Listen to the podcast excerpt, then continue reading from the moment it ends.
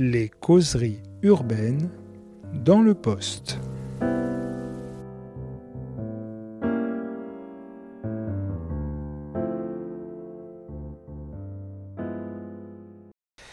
Manifeste pour un urbanisme circulaire, et donc le sous-titre qui est important, pour des alternatives concrètes à l'étalement de la vie. Bonjour Sylvain Grisot.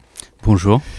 Alors, euh, comme j'ai mal étudié votre dossier, et puis en fait ça m'ennuie un peu d'étudier le dossier des gens pour faire croire tellement qu'on a tout compris, mais j'ai pas exactement compris, avant qu'on parle du livre, quelle était votre situation. Je sais que vous avez une entreprise qui s'appelle Dixie.net, et vous, allez en dire quelques mots, mais j'ignore quelle est votre formation, euh, si vous êtes urbaniste ou pas. Racontez-moi comment vous en êtes arrivé là, pour faire court.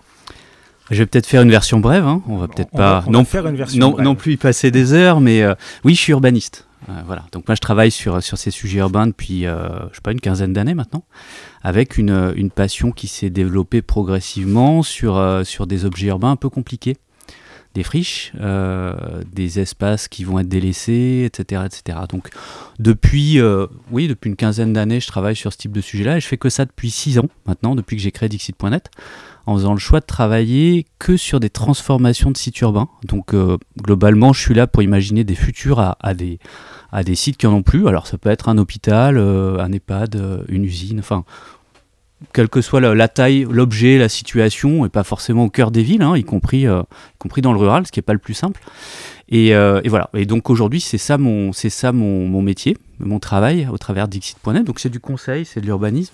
Et puis, puis on passe aussi beaucoup de temps à faire de la recherche ou à diffuser, avec notamment un, blog et une newsletter là, qui, sur lequel on passe beaucoup de temps, qui est aussi une façon de prendre du recul sur une pratique professionnelle euh, voilà, donc il y, a forcément pour moi les deux. Enfin, ce, plaisir à être, dans le projet, euh, ça vient aussi de ma capacité de temps en temps à prendre du recul, en écrivant notamment. Alors avant d'aller dans le concret du livre et de voir euh, qu'est-ce que l'urbanisme circulaire, les alternatives à l'étalement urbain, et en plus c'est un manifeste, donc les mots ont un sens, donc il y a une forme d'engagement. Mais en, finissant le bouquin, j'avais quelque chose que j'avais pas prévu, mais c'est une question que j'avais envie de vous poser en, introduction. C'est quoi faire de l'urbanisme en 2021 je pense que je peux comprendre ce que c'était faire l'urbanisme dans les années 60, dans les années 80, même dans les années 2000. Et maintenant, c'est quoi faire de l'urbanisme? Alors moi j'ai pas j'ai pas la prétention de savoir euh, ce que c'est faire de l'urbanisme. Par contre c'est votre point de vue qui m'intéresse. Bah voilà. Par contre je peux dire ou en tout cas témoigner en fait de de ma façon d'en faire, euh, pas, pas, pas pour revendiquer, parce que je pense aussi qu'elle elle est un peu l'illustration euh, d'une façon de pratiquer qui est issue d'un parcours. Hein, j'ai été bref, mais moi je suis pas architecte. Hein, je viens plutôt des sciences politiques. Euh, j'ai même fait un, MBA il n'y a pas très longtemps, il y a 2-3 ans. Euh, donc j'ai voilà, beaucoup de pluridisciplinarité, on dirait, de transdisciplinarité, enfin on prend les mots qu'on veut. En tout cas, euh, moi j'ai commencé à faire de l'urbanisme dans des bidonvilles à Mayotte. et ma première mission, ça a été d'inspecter des toilettes sèches dans des bidonvilles. Donc ça commence avec beaucoup de modestie beaucoup, beaucoup, beaucoup de modestie parce qu'on est les pieds dans la boue. En tout cas, on, espère que c'est que de la boue et, euh, et, on essaie simplement globalement de sauver quelques vies euh, en, aménageant, en accompagnant, euh, en déplaçant parfois des bidonvilles. Enfin voilà, on est confronté au réel de, de la ville, c'est-à-dire 80-90% de la ville, c'est fait par, par les gens qui, qui l'habitent, par des notaires ou des géomètres et pas par des urbanistes. Hein, donc, euh, je pense qu'être urbaniste, en tout cas pour moi, c'est quelque part euh, se mettre non pas au-dessus de tout ça, mais avec tout ça pour essayer de l'orienter euh, le mieux possible pour que globalement ce qu'on fasse aujourd'hui ait encore du sens pour les gens qui habitent la ville dans 20 ans. Hein. garder un peu un, regard un peu long, un peu lointain, de façon à ne pas faire trop de bêtises aujourd'hui. Il y, a un constat dans le livre, évidemment, qui est un peu le fil rouge de la, je dirais même certains diront de la catastrophe potentielle, en tout cas de la contrainte dans laquelle nous sommes confrontés, c'est-à-dire l'étalement urbain. Et avant de faire vos propositions, qui sont en plus un collage, parce que ce qui est intéressant dans le livre, c'est qu'en plus il y a des, un certain nombre d'entretiens avec des acteurs qui ont mis en place des choses, auxquelles on peut être d'accord ou pas, mais c'est pas le problème. C'est une méthode assez intéressante, en tout cas assez pédagogique pour comprendre ce qu'il en est. Mais pour vous, vous êtes parti de quel constat de se dire, excusez-moi, là, il va falloir faire autrement Quel a été le, déclic, s'il y en a eu un? En tout cas, les éléments que vous avez étudiés de se dire, là, on va dans le mur. Alors oui, c'est l'idée de l'impasse en fait. Moi je suis, parti là-dessus euh, parce que finalement moi je me suis passionné, euh, je me suis passionné pour ces espaces urbains et, la façon de les réinventer euh, par la pratique, hein, comme maître d'ouvrage, comme maître d'œuvre, comme consultant. Euh, et, puis à un moment, euh, je me suis aussi confronté, et, je, continuais à travailler sur l'étalement urbain. J'ai fait, euh, fait des créations de ZAC, d'activités en périphérie. j'ai aménagé des bords d'échangeurs. Enfin, globalement, j'ai dû consommer quelques dizaines, voire centaines d'hectares de terres agricoles à titre personnel. Hein, et on fait ça, on fait ça de génération en génération, puisque mon grand-père a fait des UP. D'ailleurs, il est cité dans le bouquin. Je le dis pas, mais il y, a la citation d'un expert immobilier euh, qui, a fait des expropriations d'agriculteurs. Et, c'est mon grand-père, en fait, Emmanuel Portal. Et donc, euh, donc voilà, moi je participe de cet exercice-là, mais, mais j'ai mené les deux pratiques parallèlement. Euh, et, à un moment, j'ai vu les choses se durcir sur, sur l'étalement urbain j'ai vu se cumuler les absurdités environnementales, les moments où on joue sur les mots, sur la question des zones humides, les moments où on ne sait plus pourquoi on construit, on ne sait plus pourquoi on aménage, on rêve d'accueillir des entreprises de l'extérieur, des grandes multinationales, et en fait on, déménage le garagiste du centre-ville. Euh, ces moments où euh, d'un côté on a une étude de revitalisation du centre-bourg et de l'autre côté on a une, étude d'extension de la ZAC commerciale. Voilà, à un moment on marche sur la tête euh, avec ben, un certain nombre de, limites et de crises qui sont là, qui viennent. Alors évidemment les crises climatiques, mais, euh, euh, mais je veux dire la, crise sur les écosystèmes, puis la question des ressources, elle est quand même fondamentale. Donc à un moment tout ça prend forme et on se dit ben en fait non, euh, ça, ne peut pas avancer. C'est là où l'exercice de en fait de prise de parole, moi j'ai commencé à faire des conférences avant d'écrire le bouquin. À la limite j'ai écrit le bouquin parce que j'avais rien à j'avais rien à donner en sortant de la conférence pour dire ben, continuer le cheminement. Euh, prise de parole, mais aussi écriture. Et, j'ai, découvert plein de choses en écrivant ce bouquin. Et c'est le début en plus que d'une. C'est, vraiment le début d'une réflexion. C'est pas du tout son aboutissement. Donc ça, ça a pas d'autres prétentions que ça. Mais, euh, mais voilà. Et on arrive au bout parce que, parce que globalement, ça fait, ça fait 20 ans qu'on parle d'étalement urbain. Euh, et 20 ans qu'il se passe pas grand chose. Hein. c'est-à-dire que la seule chose qui a vraiment eu un impact sur le réel, sur cette question de la consommation des sols, c'est la crise financière aux États-Unis. Hein, c'est-à-dire c'est un modèle importé des États-Unis, l'étalement urbain, le suburb, euh, qui finalement ne ralentit qu'à partir du moment où, il tousse euh, lui-même aux États-Unis. Hein. et, on a ce parallèle assez, étrange, qui est euh, les Wheaton Sons, qui inventent le, système juste après la Seconde Guerre mondiale aux États-Unis, qui fait faillite en 2007 avec la crise des subprimes. Donc on, a ces retours-là et, l'impression qu'on ne maîtrise rien. On ne maîtrise rien. Et ça fait 20 ans qu'on en parle avec la loi solidarité et renouvellement urbain. Euh, ça fait 21 ans bientôt. Hein. Euh, et finalement, euh, les courbes, les courbes sont, bah, les, courbes sont tenaces. C'est-à-dire les chiffres nous montrent qu'on n'a pas beaucoup évolué sur cette question-là. Et pourtant, ça a des impacts phénoménaux perte de sol agricole, donc c'est la capacité à se nourrir, euh, évidemment l'impact sur les écosystèmes, et puis multiplication euh, des mobilités, mobilité carbonée, et puis fragmentation sociale. Moi, enfin, je pense, en tout cas, moi je vis ça comme un échec quasi personnel, c'est-à-dire ces 15-20 dernières années, on a laissé partir euh, ce qu'on connaît depuis longtemps à Paris, c'est-à-dire l'éviction des classes moyennes, dit-on. Moi j'appelle ça les les, ménages aux salaires normaux. Euh, voilà, certains découvrent que ce sont des, classes indispensables qui font vivre la ville et, qui bossent dans les hôpitaux, mais ça fait longtemps qu'on le sait. Donc ça a touché Paris, cette éviction-là, et ça touche aujourd'hui euh, toutes les métropoles un peu dynamiques en France, euh, où on repousse aux marges de la ville, plus loin, finalement au-delà des au-delà des limites de la métropole administrative, la métropole régionale administrative, hein, euh, bah, finalement ceux qui ont envie d'un bout de jardin ou ceux qui ont envie simplement d'avoir des enfants dans la ville. Ça, c'est notre échec des, des 15-20 dernières années.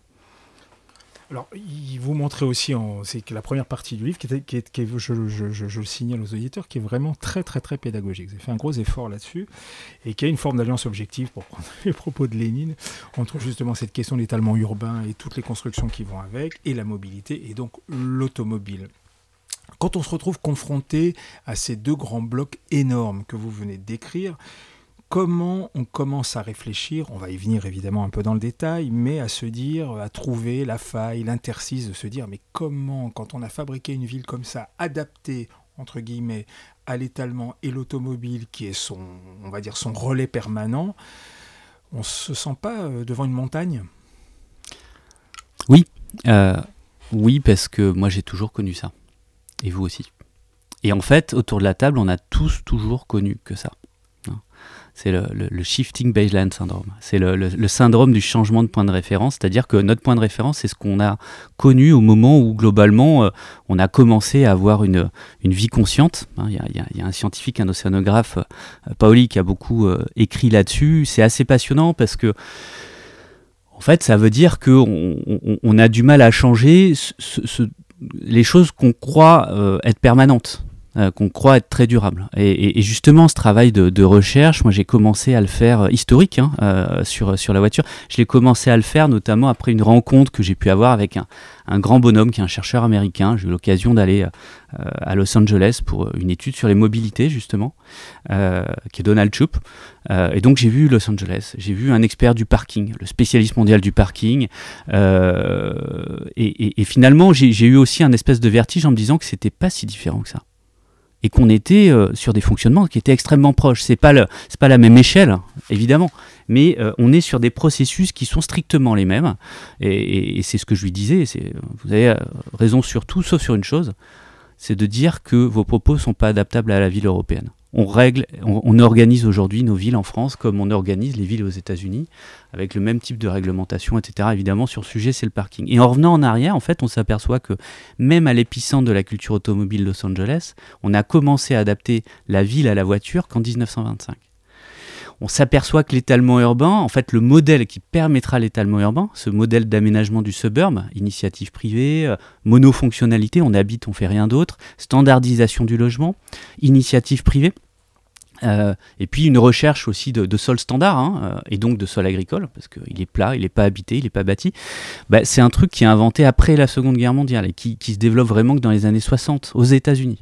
Hein. Et, finalement, l'importation, elle arrive tardivement en France, et on arrive euh, avec les chalandonnettes, alors politique de droite, hein, euh, finalement cette ode à la propriété, euh, à propriété individuelle, au pavillon, à, l'initiative, l'appui hein, sur ces, petits entrepreneurs qui, qui, sont devenus pour le coup, euh, pour un certain nombre d'entre eux, des, grandes majors hein, du BTP en France. Et pour autant... fait la fortune de Bouygues. tout à fait, c'est ça. et, et en face, en fait, ça décolle que après la décentralisation. Donc c'est le en même temps euh, de tout ça, hein. donc c'est politique de gauche. Et, donc en fait l'étalement urbain, ça démarre vraiment qu'à partir de, du milieu des années 80. Et on invente un modèle qui est très vieux pour nous, puisqu'on a toujours connu que ça, mais en fait non, qui est très récent.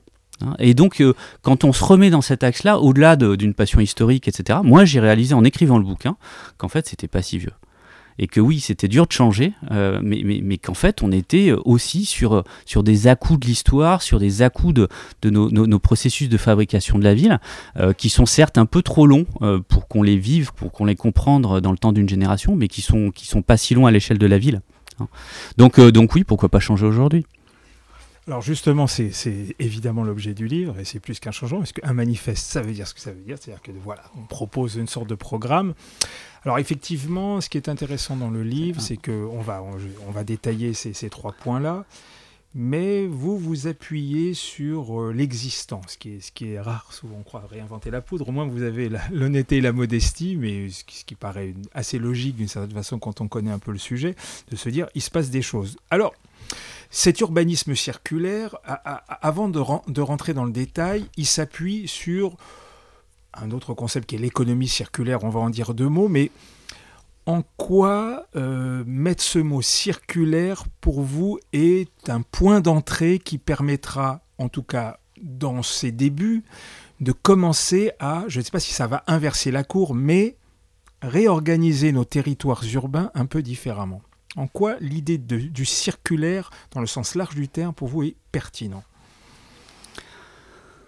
alors je ne sais pas s'il est pertinent en fait. Euh, en fait, le, terme d'urbanisme circulaire, ça s'est fait sur un coup de tête, sur un petit article euh, que j'ai écrit euh, il y a peut-être 2-3 ans, où c'était ville circulaire en fait, et ça sonnait mal. Donc j'ai fini par urbanisme circulaire pour être moins, moins sur l'objet formel pour le coup, euh, et, plus parler du processus, qui est déjà un problème. Hein. Donc là, c'est l'urbanisme, pas, en tant que discipline, ou l'urbaniste désurbaniste, ou l'urbanisme désurbaniste, hein, mais, mais ce processus de la ville qui se fait, donc la fabrique de la ville finalement. Et, circulaire, en effet, c'est une espèce de traduction et, je travaille aujourd'hui dessus, où, oui, enfin, une appropriation du concept d'économie circulaire, et notamment plutôt dans son acceptation anglo-saxonne. Moi, ce que j'aime bien là-dessus, c'est qu'il y a cette question d'alternative. Euh, et, ça rend les choses lisibles en fait. C'est plutôt ça en fait. C'est plutôt l'urbanisme circulaire. C'est aujourd'hui absolument pas un concept. Euh, certainement pas un truc que j'ai inventé, c'est plutôt la somme de pratiques des autres, alors un peu de moi, mais beaucoup des autres, c'est pour ça que je leur donne la parole de façon transparente, et, puis c'est plutôt une boussole qui permet de faire le tri entre ce qui va dans le bon sens euh, et, ce qui finalement est plutôt de l'ordre du XXe siècle, hein, et, qu'il faut, qu'on, qu'il faut donc qu'on arrête il y a cette idée qu'il y a le linéaire d'un côté et le circulaire de l'autre. Alors vous allez me dire les bons, les méchants. Bah peut-être, oui. oui. Il y a peut-être un peu ça, et j'ai beaucoup hésité là-dessus. Et quand j'ai sorti le bouquin, j'étais. C'est réalité, les bons et les méchants. on va y venir, on, va, euh, va, pas échapper à ça. Oui, ouais, je me doute bien. Qu'on continue. et, alors il y a cette idée-là, c'est donc il y a ce qu'il faut et ce qu'il faut pas. Et puis dans, dans, dans ce qu'il faut, en fait, il y a, y a beaucoup de variations sur le thème. Et, et c'est quelque chose qui passe assez mal en France, où on fait. Euh, euh, une forme de synonyme entre économie circulaire et recyclage. Or, le recyclage, c'est qu'une des boucles de l'économie circulaire. Il y en a plein d'autres. Euh, et en fait, euh, finalement, plus, la boucle est, courte, étroite, simple, plus elle est créatrice à la fois de valeur d'usage, voire même de, valeur économique. Donc il y, a, plusieurs boucles de cet urbanisme circulaire-là qui sont autant d'alternatives à la consommation de sol agricole.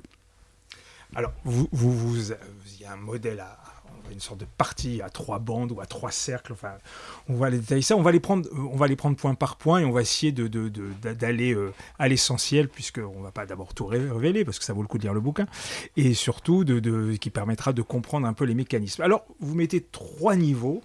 Je ne sais pas s'ils sont hiérarchiques, mais en tout cas pour vous, c'est un ordre. Donc, d'intensifier les usages, on va y venir, transformer l'existant, et le troisième recycler les espaces. Alors, dans intensifier les usages, qui pour vous est la première boucle, c'est de se dire, bon, ok, on a déjà assez construit, comment on va faire baisser la voilure, pour parler un peu comme un bistrotier. Alors, première question, et sur cette question-là, comment une économie urbaine qui s'est appuyée énormément sur ça, et la fameuse phrase, quand le bâtiment va, tout va, comment on freine ça? Comment on modifie les usages Ouais, ouais, tout à fait. Alors le, Enfin, il y, a deux questions derrière. Euh, J'en ai même plein. Mais ouais, non, mais voilà. Je vais me caler là. Non, mais la, première. Alors, en effet, il y a un ordre. En fait, l'idée, c'est euh, l'idée, c'est d'inverser le processus de décision. Aujourd'hui, quand on a un besoin, je vais appeler ça un besoin urbain quelconque, le premier truc qu'on fait, c'est de construire un, objet bâti en périphérie. Hein, euh, chaque politique publique euh, génère finalement une inauguration, sinon c'est pas une politique publique, et donc il faut construire, et donc on construit là où c'est pratique, euh, et, comme on sait faire le mieux, c'est-à-dire du neuf. Hein. Donc l'idée c'est d'inverser, c'est d'en arriver là que si vraiment c'est nécessaire, que si c'est impératif et qu'il n'y a pas d'alternative. Et les alternatives, c'est ces fameuses boucles. Et donc la première des boucles, finalement, l'intensification des usages, c'est éviter de construire. Hein, euh, euh, est-ce que vraiment on a besoin de construire? Est-ce qu'on ne peut pas regarder la ville telle qu'elle est autour de nous pour se dire est-ce qu'on n'a pas des espaces mais aussi des temps Hein, euh, des temps disponibles qui pourraient permettre d'accueillir ces usages-là, euh, et, finalement en évitant de construire à côté. Donc je ne cite pas d'ailleurs le bouquin, dans le bouquin, mais un, exemple euh, qui, est, cette école privée à Noirmoutier, où, les parents d'élèves enlèvent les tables et les chaises au début juillet, installent des lits et des cuisines, et donc on a huit salles de classe qui sont transformées en huit logements touristiques. C'est autant de logements qui n'ont pas été construits à côté, qui seraient vides euh, toute l'année. Et, c'est finalement aussi une valeur économique qui permet d'entretenir l'école. enfin, on a plein d'exemples là-dessus. parlant, et vous avez raison d'appuyer là-dessus, euh, et c'est vrai que quand, on lit, on se dit mais pourquoi on n'y a pas pensé plus tôt C'est l'exemple des Crous. Et effectivement, ces restos U qui, euh, qui marchent à des horaires bien fixes, et on se doute que 50% du temps, ils, ne bougent pas et ils sont vides. Et donc vous racontez comment une jeune société a décidé de remplir ce temps-là, à proposer à des tarifs raisonnables, en tout cas on vous croit sur parole, euh, sur euh, d'autres occupations, déjà pour les étudiants eux-mêmes, qui manquent d'espace et surtout à Paris, voire pour d'autres activités. Mais euh, est-ce que ça, ce qui me semble en tant que lecteur à la marge, peut faire système?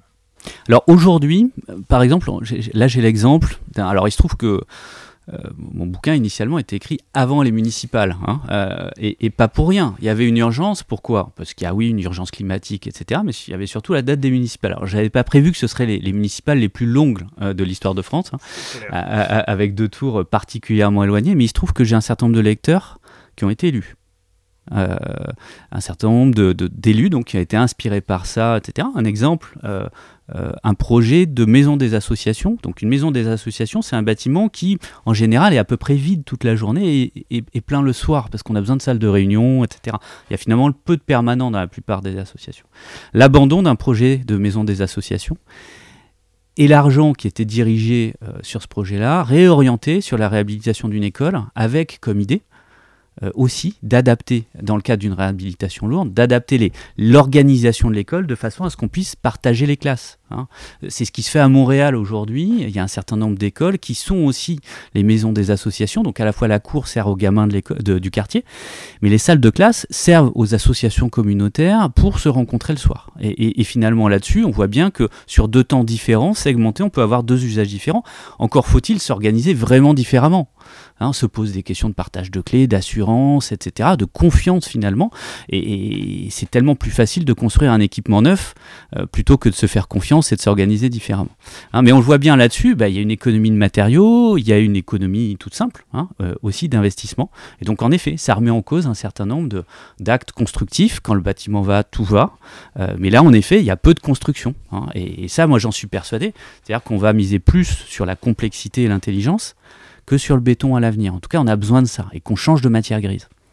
Alors, deuxième élément, c'est un peu comme un système de dézoomage, votre, votre idée. Donc, euh, on élargit un peu la focale et on change un peu d'échelle spatiale et qui vous appelez ça transformer l'existant, donc qui est le, euh, je dirais la, la clé d'entrée la plus importante et c'est aussi qui peut faire polémique, c'est on va redensifier.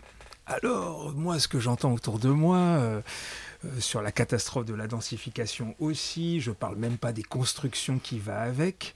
Alors comment vous, Sylvain Grisot, quand tout d'un coup tout le monde s'inquiète de la trop grande densité de certains espaces, vous vous dites non, non, on va densifier. Alors qu'est-ce qui se joue derrière tout ça? Alors il y a plein d'autres derrière, enfin, derrière cette boucle, il y a plein d'autres exemples hein, que la densification, etc. Donc moi, j'ai l'habitude déjà de dire, euh, de rappeler euh, que Paris n'est pas la France. Euh, et en fait, quand on parle de densité, tout le monde se sent euh, dans un wagon euh, du métro de la ligne 13. Il suffit de se sentir même dans la rue, c'est ou terriblement dans, Ou, dans la rue. Mais on a aussi Bordeaux centre-ville, on a aussi voilà, plein d'images de, de, ce qui fait la ville. Et en fait, la ville, la ville, c'est pas ça. La ville moyenne en France, c'est quoi? C'est un rond-point d'entrée de ville avec le parking d'un supermarché, un bout de lotissement. voilà, la ville, l'espace urbanisé en France, il est extrêmement sous-dense il y a énormément de délaissés, il y a énormément d'espace sur lequel on a de la place pour rajouter une maison entre deux maisons existantes, euh, pour euh, rajouter un étage hein, sur, euh, sur une maison existante, etc., etc. Parfois, dans certains cas, déconstruire pour construire un bâtiment avec huit étages, tout à fait, et c'est opportun, mais en tout cas, densifier, c'est un processus. C'est rajouter de l'usage urbain à des espaces déjà urbanisés. Donc des espaces qui ne sont pas des sols cultivables, des sols naturels, etc. Mais c'est un exercice contextualisé, euh, contextuel. C'est-à-dire que bah, densifier euh, aujourd'hui euh, sur des opérations d'habitat en Vendée, c'est rajouter un étage sur des maisons qui n'en ont pas.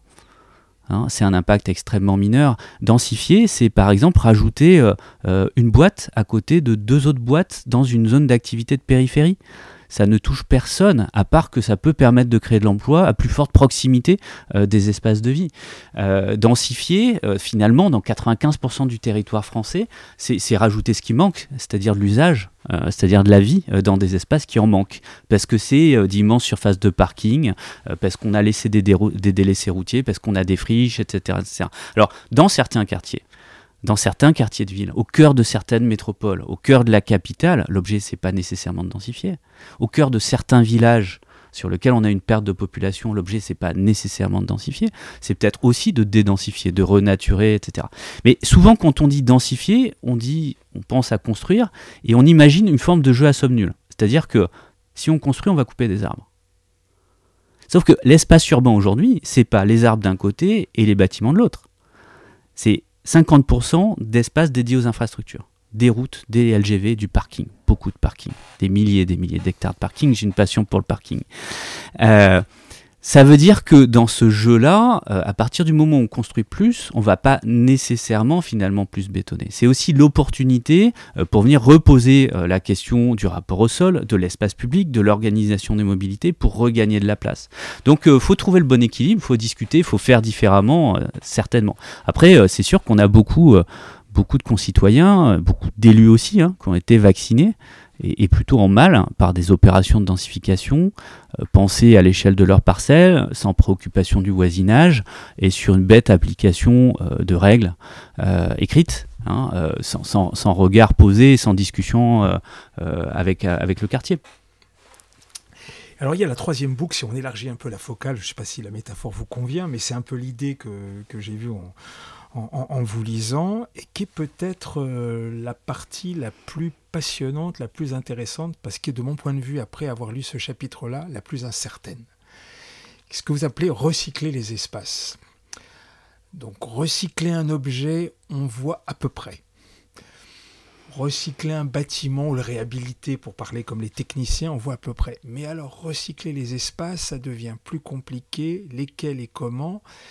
Et surtout, on comprend en vous lisant que là, ça peut être là-dessus qu'on peut vraiment jouer pour freiner cet étalement urbain. Racontez-nous un peu comment vous, vous voulez, vous, dans le sens euh, large du terme et modeste, recycler les espaces et peut-être revenir dessus. Qu'est-ce que ça veut dire pour vous, recycler les espaces? Alors, peut-être ouais, peut-être revenir sur un point, c'est que cette idée euh, d'urbanisme circulaire, je, dis idée, hein, une fois de plus, pas concept, on y travaille, hein, à renforcer ça d'un point de vue plus scientifique. Euh, c'est l'idée que la, première, la matière première de la ville, il y en a plein finalement. C'est de l'effort, c'est des matériaux, etc. Mais celle qui m'intéresse dans le cadre de l'urbanisme circulaire, c'est le foncier, c'est-à-dire c'est le sol comme surface pas le sol comme matière. Et, et, et, c'est là-dessus. Et finalement, ce que. Qui va enchaîner mes questions d'après. Voilà. Mais ce qui, ce qui va. Ce qui... Et donc, pour répondre à cette question-là, ce qu'on vient recycler dans le recyclage des espaces, c'est ça, en fait. On vient recycler des, des sols urbanisés. Hein, pour, pour, se poser la question finalement de, de se dire, ben, il y a des moments sur lesquels on a essayé de ne pas construire, on a essayé de transformer des bâtiments, la deuxième boucle, euh, on a essayé de densifier, mais, mais, mais finalement on n'y arrive pas, on ne trouve pas la réponse à tout ça, et, et, on arrive à la dernière des boucles, celle avant l'étalement urbain, hein, euh, qui est le recyclage des espaces. Et finalement, si on n'y arrive pas, oui, oui, à ce moment-là, peut-être qu'on peut, euh, consommer des espaces agricoles, encore faudra-t-il bien le faire. Recycler les espaces, c'est ça, c'est penser le cycle démolition-reconstruction des bâtiments, le penser vraiment, hein, en termes d'émissions de déchets, mais aussi de réemploi des matériaux, euh, pas que recyclage des matériaux, etc.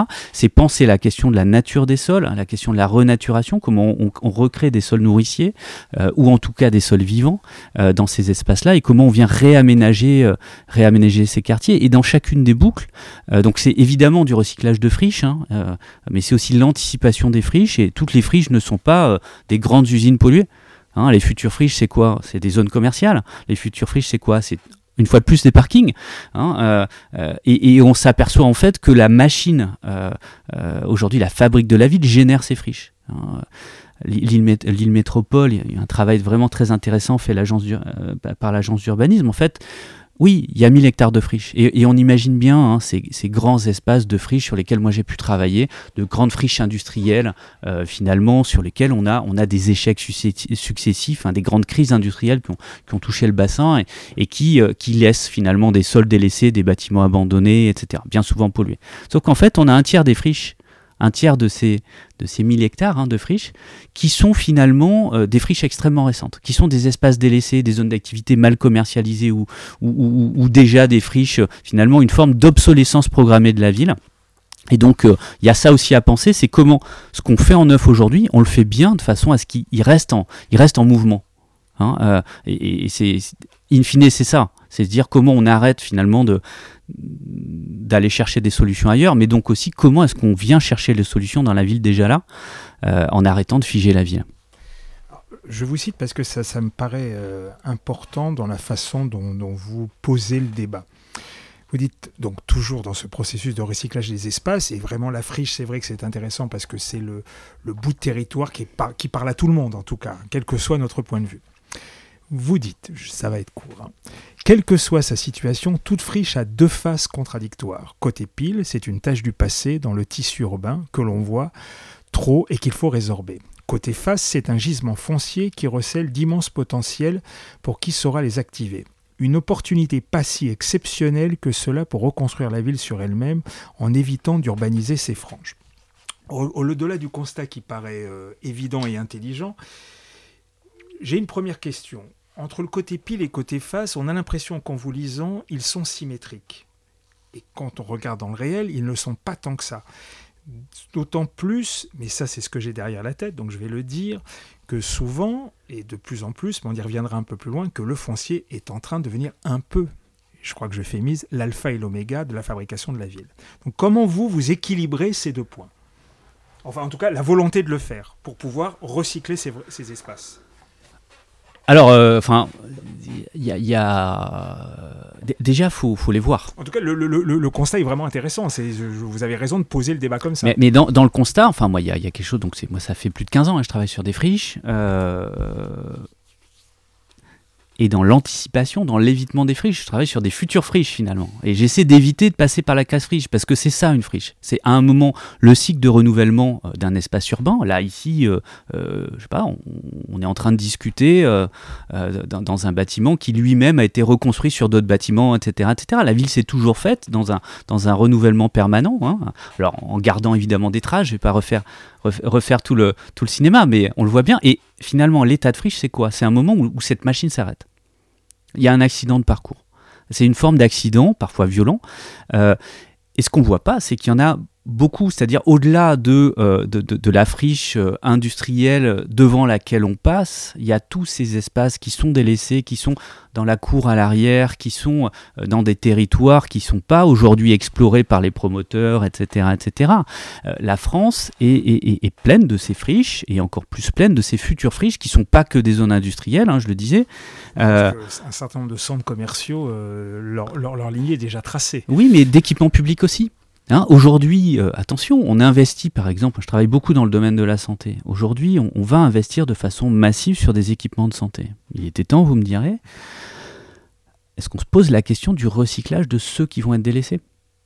Parce que oui, on a une, obsolescence de ces équipements. Hein. Euh, c'est pas qu'une question de nombre de lits, pas du tout. Euh, quand on travaille avec les équipes sur place, euh, les, pratiques changent. Hein, et, on a créé des bâtiments qui sont aujourd'hui obsolètes, qui peuvent pas s'adapter. Il va falloir construire, en construire d'autres. Est-ce qu'on se préoccupe de ces futures friches? Et est-ce qu'aussi on se préoccupe quand on construit ces nouveaux bâtiments que ça ne devienne pas des futurs friches. C'est-à-dire, est-ce qu'on construit des, bâtiments suffisamment adaptables pour pouvoir évoluer dans 10, dans 20, dans 50 ans euh, et, changer et s'adapter, euh, s'adapter aux usages? Donc, euh, c'est ça la question de fond. Et donc, un, connaître, repérer. Hein, on n'a pas aujourd'hui d'inventaire national des friches. Tout ce qu'on a, c'est des données euh, éparses, hein, euh, qui sont imprécises pour la plupart des territoires et, qui ne sont pas agrégées au niveau national. Euh, donc ça, ça va changer. Avec la loi climat-résilience, on, est un certain nombre à avoir poussé sur des formes d'obligation d'observation dans les territoires, de façon simplement à, ce qu'on a pu appeler avec le PUCAL foncier invisible. donc, donc, donc ça c'est bien. Après, il faut avoir la volonté de les activer. Et puis après, il faut y arriver. Parce que dans Paris et dans les métropoles régionales, on trouvera toujours moyen hein, euh, de, venir travailler sur, ces objets-là, où c'est complexe, mais c'est aussi coûteux. Euh, dans la plupart des territoires français, c'est quasiment impossible ou en tout cas on est sur des opérations sur lesquelles euh, l'investissement public va venir finalement compenser euh, les gabegies euh, les passées ou les erreurs du passé, hein. ce qui pose beaucoup de questions d'ailleurs sur, sur ces procédés-là, sur l'organisation de tout ça, hein, parce que c'est nécessaire, mais, mais on le voit bien que il ne faut pas que le voir et avoir envie de le faire, il faut arriver à le faire, et c'est loin d'être simple. Alors on va venir un peu dans le dur. quand on finit votre bouquin, effectivement, on ne peut pas s'empêcher de se poser beaucoup de questions. D'abord, ça, fait renvoi aussi, c'est ça qui est assez formidable aussi, parce que le fait qu'il y ait énormément de témoignages, je, le dis, hein, c'est que ce que vous racontez, c'est incroyablement illustré, avec des exemples. Certains, euh, j'arrive pas à croire que... Enfin, vous essayez d'avoir une situation un peu plus objective que moi sur le côté vertueux de certaines structures. J'arrive, j'ai du mal à voir le côté vertueux maintenant d'Airbnb, mais peu importe. C'est pas l'exemple, c'est l'illustration et la, et la, la pas ce que je dis. Hein.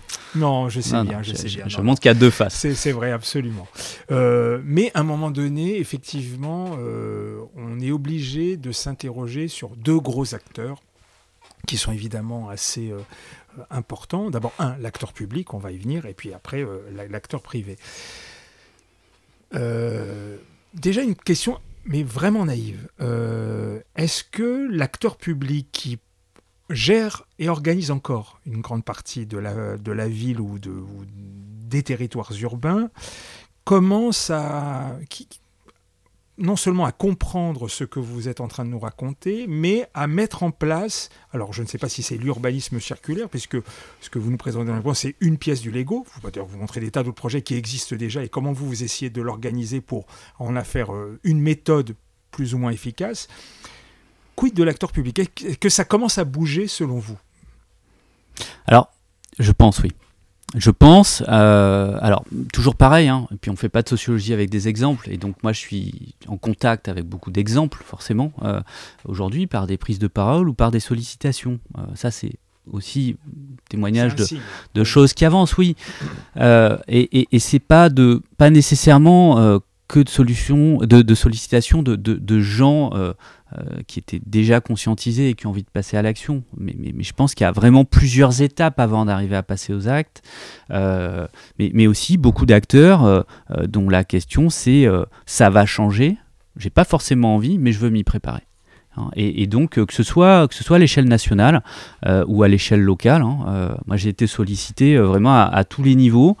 Euh, de façon très publique ou de façon très off, euh, euh, aussi par des acteurs qui, souhaitaient avoir à un moment un échange détendu avec quelqu'un, finalement qui avait une chose à vendre, c'était un bouquin, et en général je leur avais déjà offert. Donc autant vous dire que voilà, je ne constitue pas un lobby hyper puissant à moi tout seul, mais, mais peut-être. Hein, euh, peut-être. Et, c'est vrai qu'aujourd'hui, moi, j'étais en dialogue euh, euh, à des échelles régionales, des échelles départementales, évidemment dans des collectivités, mais aussi j'étais sollicité par, par des députés. J'étais en échange avec des membres de la Convention citoyenne pour le climat.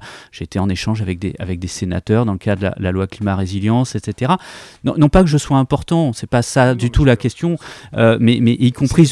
et ce bouquin se diffuse, qui pour moi euh, et un témoignage, non pas de ses éventuelles qualités, mais du fait qu'il y a une vraie question aujourd'hui. Et, s'il y a bien une vraie question, c'est des acteurs publics et notamment des élus, pas que des nouveaux, aussi des anciens qui sentent que le vent tourne, que les choses changent. Et, la question aujourd'hui, elle, est moins euh, euh, faut-il vraiment changer que comment on fait? Alors, ça cache ma question suivante, vous me tendez la perche.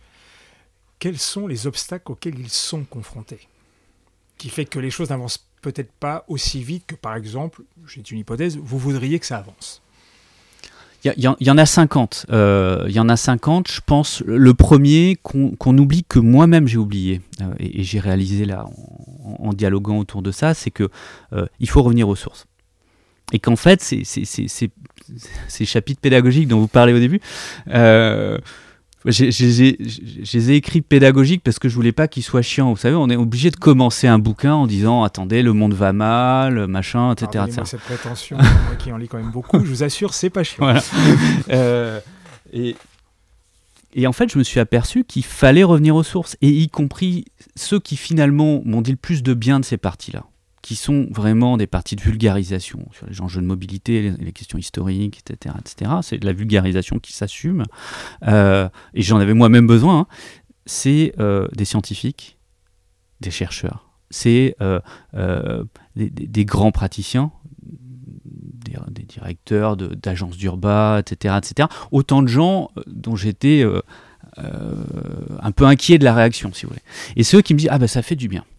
Ça fait du bien parce que là, c'est bon, on y voit plus clair. Alors, qu'est-ce qu'on a fait? Nous, on a fait un jeu. On a fait un jeu de cartes euh, voilà, qui s'appelle la fraise de la ville pour pouvoir dialoguer de ça parce qu'on s'est aperçu que finalement, un des vrais problèmes, c'est que plein de gens avaient en tête, y compris dans les services, dans les silos des services, dans les différentes organisations, euh, entre les élus et les techniciens, entre des acteurs publics et privés, etc. Plein de gens ont, des pièces du puzzle, mais rarement ils ont complété l'image et qu'il fallait finalement raccorder les points. Vous savez que ces dessins où on, doit suivre par points pour reprendre une image globale, l'image d'un système qui est plus compliqué qu'une politique de l'habitat, qu'une politique de, de, la mobilité, qu'un problème de bâtiment, etc., etc. Tout ça, tout ça prend un sens euh, collectif. D'ailleurs, moi j'ai écrit ce bouquin-là aussi par énervement, par rapport aux propos d'un élu. Euh, que un j'aimais bien et deux qui était écolo, euh, j'ai entendu dire dans la même phrase, il y a trop de chantiers dans la ville et il y a trop de bouchons. Et ben, il se trouve qu'il y a un lien de cause à effet. Hein. si dans un territoire attractif on ne construit pas, euh, on repousse les gens aux marges et ils vont revenir de toute manière pour travailler en voiture.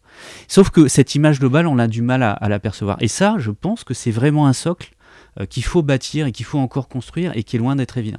Une fois qu'on a passé ça, il y a plein, plein de problèmes. Et le, deuxième des problèmes, c'est qu'aujourd'hui, on veut refaire la ville avec les outils qu'on a forgés pour l'étaler. Or, ça marche pas pareil. On a industrialisé le processus de fabrication de la ville. Faire la ville sur la ville, euh, dans l'habité, dans le bâti, dans le pollué, dans le construit, etc., c'est de l'artisanat. Donc on peut massifier les solutions, c'est-à-dire les multiplier, mais c'est des solutions qui, nécessitent, qui nécessitent pardon, d'être euh, hyper contextualisées, qui mobilisent plein d'intelligence, des nouveaux métiers. Donc il y a besoin de les inventer. Donc, euh, et ça, par exemple, c'est vraiment un point complètement aveugle des politiques publiques. Comment on forme les acteurs? Comment on forme de façon très pratique les acteurs avancés Puis après, il y a les questions de processus, les questions économiques, etc. Mais à la limite, c'est pas le plus, c'est pas le plus compliqué. On y arrive toujours. La preuve, je cite plein de pionniers qui arrivent moi qui ai l'esprit mal tourné, euh, vous donnez la parole, deux fois d'ailleurs, un bon camarade à moi qui enseigne pas loin, qui est Patrick Henry. Et il est quelqu'un de très intelligent, subtil et des fois même malin. Et donc il essaye d'être assez modéré dans, ses propos, pour coller au livre d'ailleurs, hein. donc c'est cohérent. Je pense que c'était une commande qu'on lui a passée, il a très bien commis la commande. Sauf qu'il met une petite interstice sur, évidemment, il sait de quoi il parle sur la question du sol, et évidemment, à un moment donné, le foncier. Et je pense que je ne pouvais pas échapper à cette question. J'entends tout ce que vous dites, mais là, je vais jouer l'oiseau de mauvais augure, quid de la maîtrise du foncier? Et je vais me mouiller.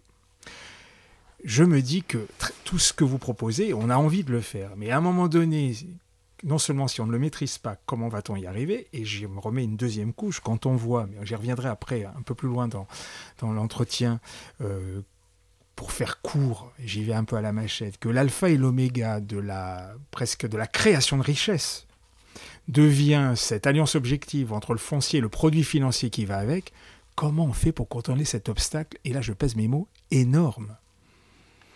Bah, on fait comment c'est faire? C'est-à-dire? C'est-à-dire qu'à un moment, euh, quand on a un bien rare, limité, avec un enjeu collectif, on utilise le meilleur outil de régulation euh, qui permet de l'utiliser au mieux euh, pour le commun. Alors je mets des biens, je mets beaucoup de mots, hein, mais simplement pour dire qu'à un moment, on fait le constat collectivement, de façon pratique et pas du tout idéologique, que la gestion uniquement par le marché dysfonctionne et qu'on a un certain nombre de moi ce que j'appelle les sols communs, c'est-à-dire bah, le logement de ces fameux travailleurs euh, travailleurs essentiels, hein, euh, euh, des rez-de-chaussée commerciaux qui animent le socle de la ville, qui font que la ville est ville, et, pour des commerces, mais pour de la vie, pour des activités communes, etc.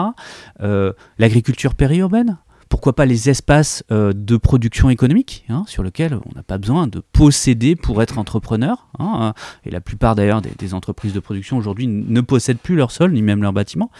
Ben, ces sols communs, ils pourraient être gérés différemment. Ils peuvent être gérés différemment. On a déjà les outils pour le faire. Hein. on sait faire tout ça. Donc oui, à un moment, il y a un certain nombre d'éléments. Je ne suis pas en train de dire qu'il faut nationaliser les sols. Je suis en, train de dire. de le penser. non, mais je suis en train de dire qu'il y a un certain nombre de sols, et ils sont sans doute beaucoup plus nombreux euh, que ceux euh, qu'ils sont aujourd'hui, euh, qui doivent être sortis du marché. Pas nécessairement être dans, le domaine public. Hein. ça peut être aussi des gestions privées. On a par exemple Terre de Liens, une association qui, au travers d'une foncière, sort finalement des sols agricoles pour leur donner une fonction hein, d'agriculture paysanne, d'agriculture bio, euh, euh, et qui permet finalement euh, à un moment, ben, au-delà de la réglementation, etc., de dire bah, nous on est propriétaire, on restera propriétaire et ça restera dédié à l'agriculture paysanne. Point. On a aujourd'hui, par exemple, des outils sur le logement, sur le logement abordable. Hein, avec les offices fonciers solidaires. On, sait gérer ça sur des espaces économiques. nos ports, par exemple. Nos espaces portuaires sont des espaces de production économique sur lesquels on a des usines qui travaillent d'ailleurs souvent peu en rapport avec le boraquet, hein, euh, souvent peu en rapport avec l'eau, que ce soit les ports, les ports fluviaux ou les ports, euh, euh, ou les ports maritimes. Il, se trouve que ces espaces-là, c'est du domaine public. Donc il est inaliénable, on ne peut pas le vendre. Eh ben, on a inventé, on a un cadre juridique, hein, réglementaire, qui permet à des entreprises d'investir dans des bâtiments, d'investir dans des outils de travail, de produire, de gagner de l'argent, euh, y compris euh, euh, des grandes boîtes multinationales, etc., etc., mais elles ne sont pas propriétaires du sol. Hein. On a bien un organisme public qui gère le temps long, et c'est de ça dont on a besoin. Et on retrouve derrière cette question de la propriété un constat qu'on peut faire collectivement que la régulation par le marché, ça marche pas Ça marche pas partout, ça marche pas pour tout. Euh, le fait qu'on a des outils, on a déjà les outils juridiques, on manque pas d'outils juridiques, ça n'empêche pas d'en inventer d'autres, mais on manque par contre d'outils opérationnels, on manque de foncières du temps long, on manque d'établissements publics fonciers du recyclage, on, manque à un moment de, retrousser les branches euh, collectivement, et il se trouve qu'on a aujourd'hui des acteurs euh, publics, hein, qui se posent, notamment des collectivités locales, qui se posent enfin non, qui se pose pas la question, qui passe à l'action euh, de tout ça, hein, euh, pour créer finalement euh, ces acteurs intermédiaires dont, on manque, qui sont des acteurs opérationnels, notamment de maîtrise du sol, hein, de maîtrise temps long. Ça veut dire aussi qu'on a des politiques publiques, notamment de maîtrise des coûts. On a eu des maîtrises, des politiques publiques de maîtrise de, l'évolution des, coûts fonciers. on, les a eu, on les a abandonnés les outils n'ont pas disparu, on peut aussi les remettre en place dans un certain nombre de, territoires. Et puis aussi se rappeler que euh, l'économie de la ville, la fabrique urbaine, c'est une économie administrée. Alors oui, on a des acteurs publics qui aujourd'hui en tirent des acteurs privés euh, assez massifs qui aujourd'hui en tirent parti. Mais je suis désolé, le droit à construire, euh, c'est pas une décision privée. Euh, on, est, on est sur une économie qui est structurellement organisée par des acteurs publics au travers d'un débat collectif. Donc euh, si on a un certain nombre de, biens communs qui nécessitent de sortir des sols, allons-y. Par exemple, on, là, on, va investir de façon massive au travers du fonds friche sur du recyclage de friche. Hein, euh, L'État a doublé l'enveloppe qui était prévue dans le cadre du fonds friche. qui vient finalement payer hein, ces erreurs du passé permettre de déconstruire, permettre de dépolluer, etc. Cette erreur, elle n'a pas été faite par l'État. Dans bien des cas, elle a été faite plutôt par des acteurs privés. Euh, et, on a le public qui vient là, euh, finalement, payer l'ardoise, hein, euh, régler l'ardoise, pour re-rendre aménageables des espaces qui ne l'étaient plus. Est-ce que c'est nécessairement des espaces qui ont vocation à retourner sur le marché? Hein, pas nécessairement. On peut aussi se poser la question à un moment, après avoir investi massivement euh, dans des sols, euh, peut-être de les conserver, en tout cas sur le temps long, hein, dans une emprise privée, ce qui n'empêche pas l'initiative privée aussi. L'investissement privé, on le voit sur les ports, on le voit sur plein de, sur, plein de sujets sur lesquels on dissocie finalement le foncier et le bâti. Donc oui, non, mais c'est pas du tout. Je pense que aujourd'hui cette question-là, ça doit plus être, ça peut plus être finalement une discussion entre des idéologues euh, de droite comme de gauche, ou très à droite, très libéraux ou, très collectiviste. Je veux dire, entre, entre, entre, entre le renard libre dans le poulailler libre et, et, de l'autre côté le colcose, euh, il y a une granularité phénoménale. Le fait est qu'aujourd'hui, euh, on s'aperçoit qu'il faut penser le temps long. Et penser le temps long, c'est penser les sols. Et donc pour vous, les élus locaux, quel que soit leur niveau de responsabilité, se sentent euh, un armé est prêt à aller à, la, à cette bataille Parce que franchement, c'en est une. Non, non, non, non, non, non. non. Il y, a, encore du boulot. Pour vous. Non, non, je pense que beaucoup, euh, beaucoup sentent, de plus en plus en tout cas, sentent que c'est le moment. Euh, beaucoup se sentent désarmés. Euh, et beaucoup ne savent pas comment faire. Hein. Euh, aujourd'hui, là, dans le cadre de la loi climat résilience, on va, on va attribuer euh, aux régions l'idée de finalement de gérer cette réduction de la consommation de sol, hein, avec le fameux division par deux de la consommation de sol dans, les 10 ans. Aujourd'hui, les régions sont pas outillés, pas équipés pour mettre ça en œuvre, pour animer le débat local et, ensuite les territoires pour appliquer ça, bah, il faut qu'ils appliquent ce que j'appelle moi les alternatives concrètes à l'étalement de la ville. Ils ont besoin d'outils, ils ont besoin de financement, ils ont besoin d'ingénierie locale. Euh, alors c'est facile dans une métropole régionale, hein. il y a des promoteurs, des aménageurs, de l'ingénierie publique, de l'ingénierie privée. Il y a plein de territoires sur lesquels moi je bosse, sur lesquels il n'y a personne en fait. Et vous, si, si, vous trouvez quelqu'un pour arriver à lancer un appel d'offres pour avoir euh, de l'ingénierie, ce qui est déjà pas évident, en fait, vous allez avoir peut-être deux ou trois réponses, et encore pas forcément bonnes. Donc, euh, on, a besoin de réoutiller, de réarmer finalement euh, aussi ouais, les acteurs publics au sens le plus général du terme, y compris les acteurs collectifs. Moi, je pense qu'on a un certain nombre d'acteurs euh, qui ne sont pas des collectivités, qui ont vocation à se développer. Autre point, on va quitter un peu les opérateurs et on va parler des gens. Parce que, effectivement, c'est l'autre question que ça m'a renvoyé. J'ai fait une sorte d'association d'idées avec un autre livre que, que je milite un peu, que j'ai lu il y a quelque temps. Effectivement, euh, vous vous placez de côté, on va dire, de celui qui veut amener sa pierre à la fabrication de la ville. Et dans la ville, il y a des gens qui habitent, qui font tout comme ça.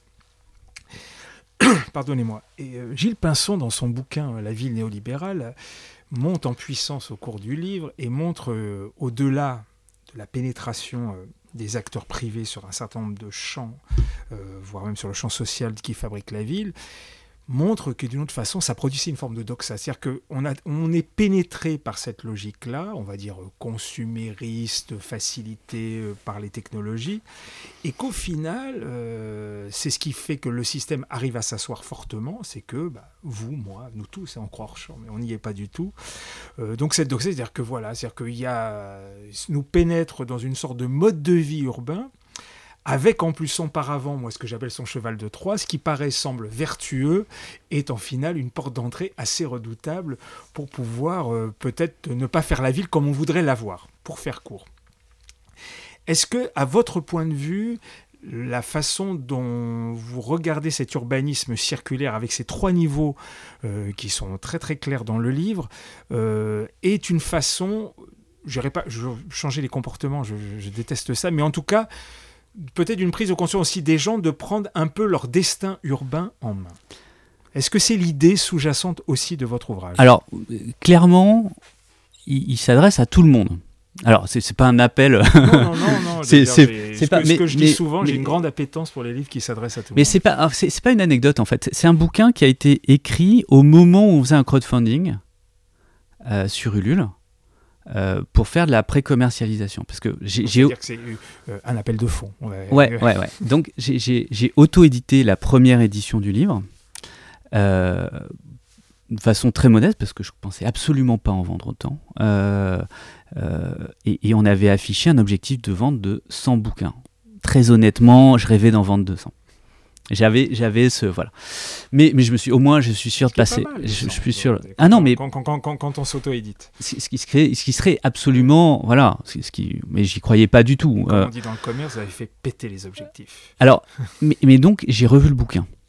C'est-à-dire qu'à un moment, on est arrivé à 1000 c'est-à-dire avant que le bouquin soit écrit. Je dis pas en librairie, euh, mais il n'était pas, il était pas écrit, il était préacheté par 1000 personnes. C'est-à-dire qu'à un moment, j'ai vu mes, mes amis, ma famille.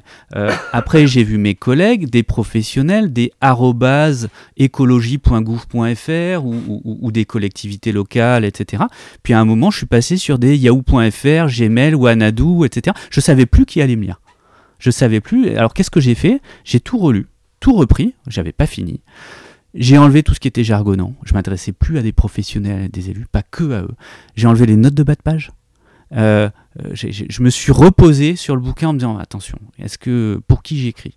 Et je sais toujours pas pour qui j'écris, mais, c'est vraiment important. Et, et, et, ce que je disais sur ce socle à construire, comprendre euh, ce, qui fait le système de fabrique de la ville, pour moi c'est aussi important de le faire pour les citoyens que pour les techniciens, les professionnels, que pour les élus.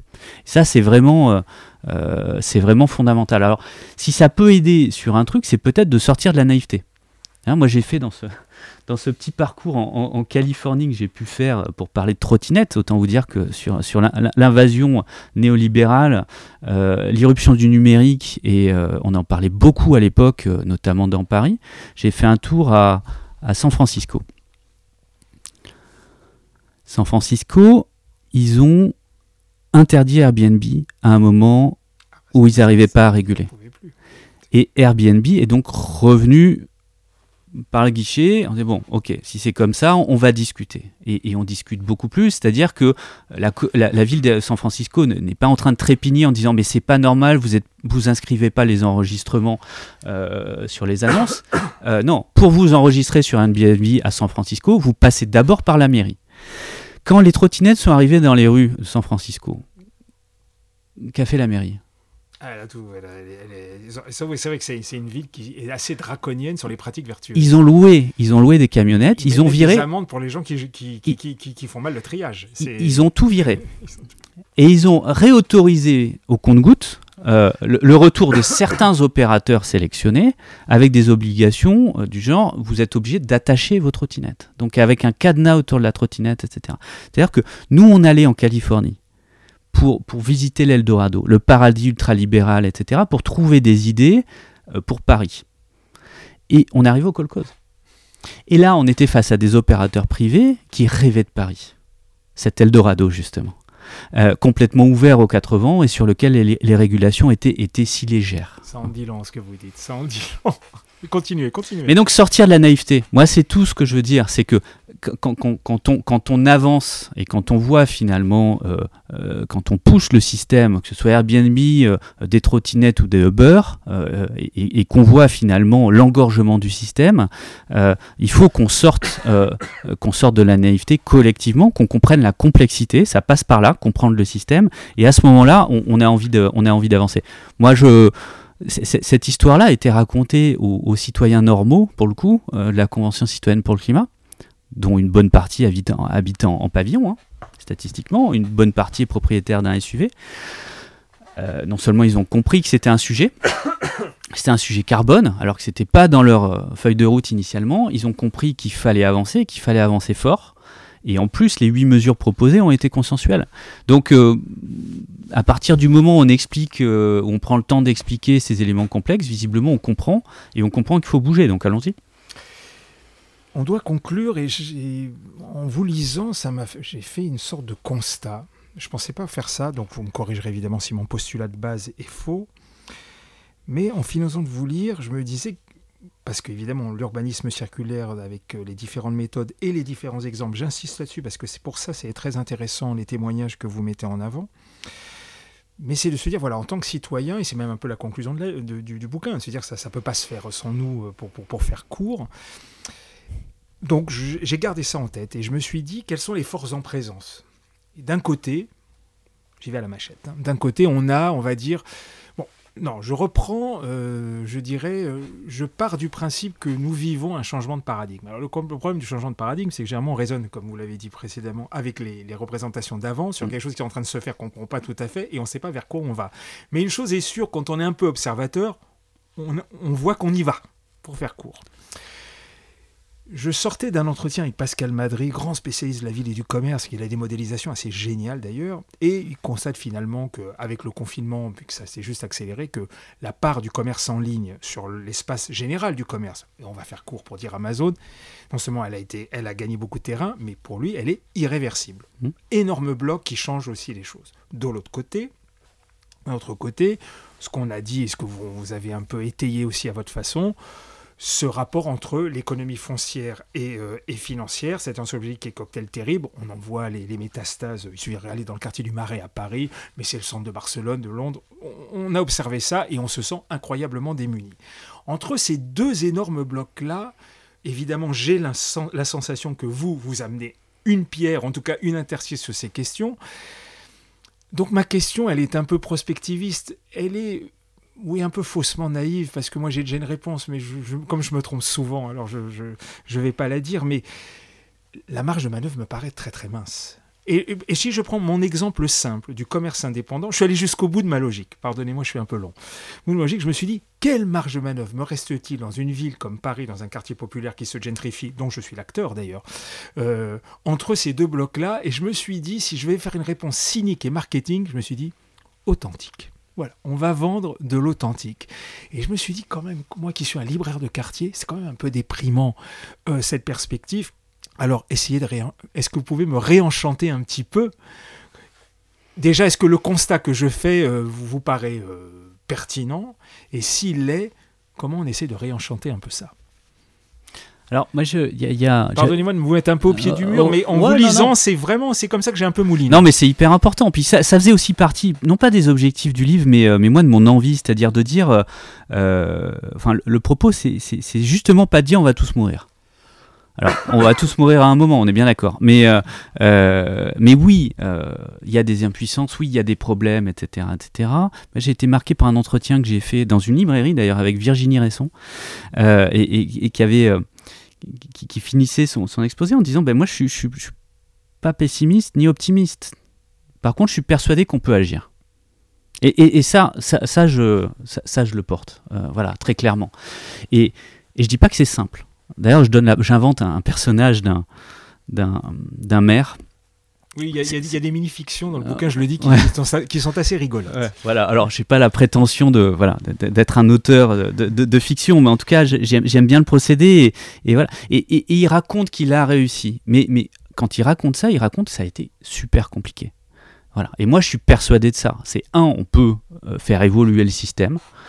Euh, la preuve, je me retrouve là, euh, là aujourd'hui. Enfin, je veux dire, c'est, c'est, voilà. oui, ça fait écho. Donc ça fait, ça fait écho. Alors peut-être creux, on verra. mais, mais, mais, mais, ça, ça, ça, bouge le système. Moi, je, je, je, constate ça quand même. Enfin, avec, avec, c'est que et, et alors authenticité, peut-être la vraie, c'est la prise de parole. C'est-à-dire à un moment prendre le risque, comme on le fait. Des commerçants, pas jadis complotistes maintenant pour faire court. Ouais, mais si, si, on le fait, si, si on le fait vrai authentique. Par exemple, là, on est en train de, on n'est pas tout à fait sûr de ce qu'on se dit. Moi, je suis pas persuadé de tout ce que j'ai écrit dans le bouquin. D'ailleurs, je l'ai écrit. Donc j'ai fini de l'écrire. Euh, donc maintenant, je suis déjà sur autre chose. C'est ma fameuse newsletter, etc. etc. Donc y a, je ne l'ai pas relu. J'ai arrêté de le relire parce que je vais encore trouver des fautes.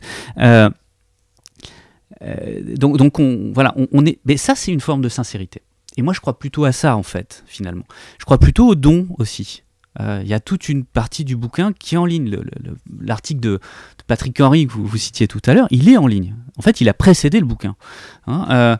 Je crois beaucoup en don parce qu'il y a beaucoup de choses qui reviennent en fait quand on donne. Et, finalement, on a plein de solutions de ce type-là qui sont des petites solutions qui font vachement avancer les choses. Alors, c'est pas de l'illusion. Hein. Moi, je suis un praticien. Je suis avant tout un praticien. C'est-à-dire, je, me coltine des déficits d'opération en millions d'euros. Je me coltine des élus qui n'ont pas envie, euh, des gens, des, projets plantés. je me coltine des boîtes qui ferment avec 950 emplois. quand il y avait deux candidats à la présidentielle qui faisaient les, qui faisaient les guignols sur un parking euh, d'une usine qui fermait à Amiens. Moi, je travaillais sur l'avenir du site. Euh, voilà, j'ai travaillé avec un, maire qui a fait un AVC euh, après avoir géré la crise. Donc c'est du vrai concret et, du vrai difficile. Et pour autant, j'y crois pas, pas dans l'illusion.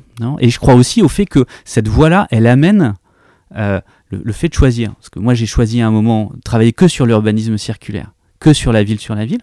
Moi, ça m'a amené aussi énormément d'opportunités.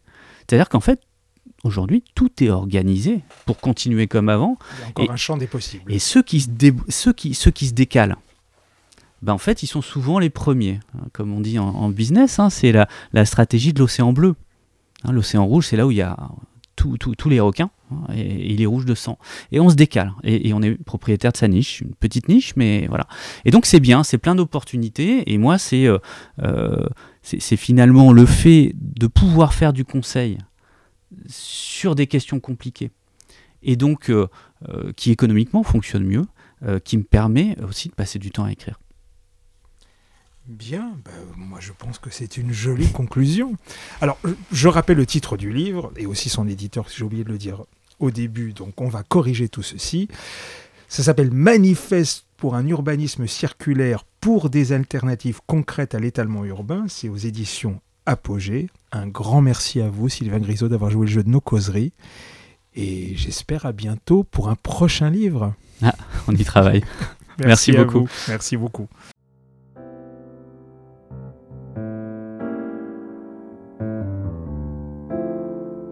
Les causeries urbaines dans le poste.